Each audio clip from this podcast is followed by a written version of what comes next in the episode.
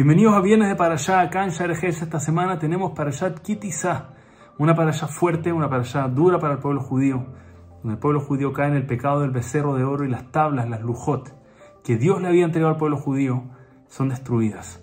Una pérdida, una gran pérdida para todo el pueblo judío.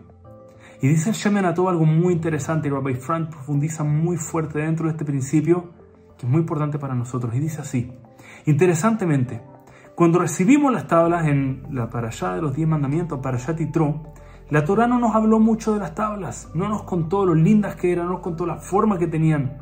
Y la verdad es que las tablas eran impresionantes, eran dos cubos gigantes, dos bloques gigantes de zafiro, eran, eran realmente sorprendentes de verlas.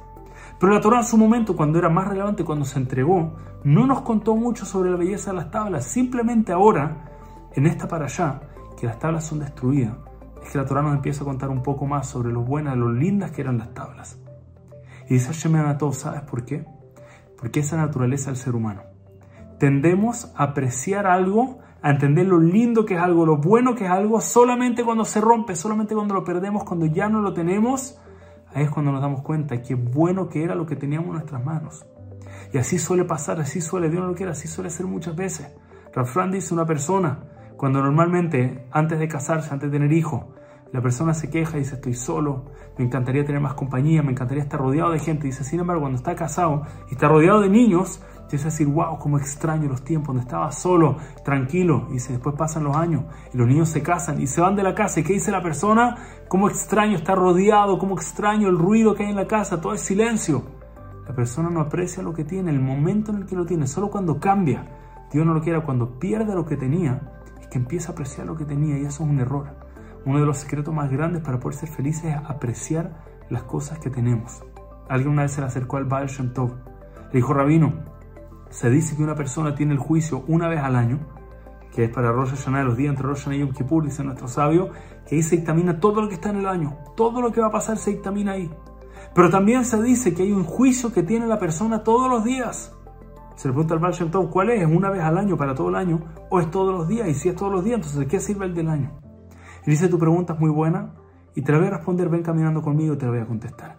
Y empezaron a caminar y en el camino se encuentran con un señor, un aguatero, alguien que se, encargaba de repartir agua. Y se veía bien desanimado, se veía hacia abajo, algo no le estaba funcionando. Y el Baal le preguntó, ¿qué pasa? ¿Te veo mal? ¿Está todo bien contigo? Y le dijo la verdad, no, rabino, mi, mi, trabajo es pesado, es difícil, tengo que cargar tanta agua, es tan pesada y entre medio hay gente que me molesta y la verdad es que no gano tanto, la verdad es que todo esto es terrible. Entonces el Baal se para y le da una verajá.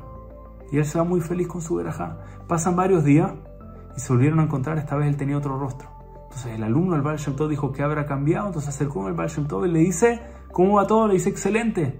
Dice, ¿por qué excelente? Le pregunta al Baal la última vez que te vi estabas mal. Dice, sí, pero lo pensé bien. Y en verdad estoy equivocado. Dice, mira, mi trabajo es vender y repartir agua. ¿Quién no necesita agua? Todo ser vivo en el mundo necesita agua. Soy muy afortunado, tengo muy buena estabilidad. Dice, ¿verdad? Pero me dijiste que ganas poco.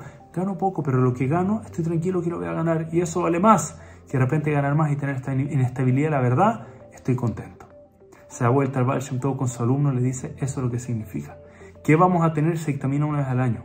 Pero el juicio todos los días es cómo nosotros vamos a ver y apreciar y decidir vivir con lo que tenemos. Y tal vez el juicio más importante de todos.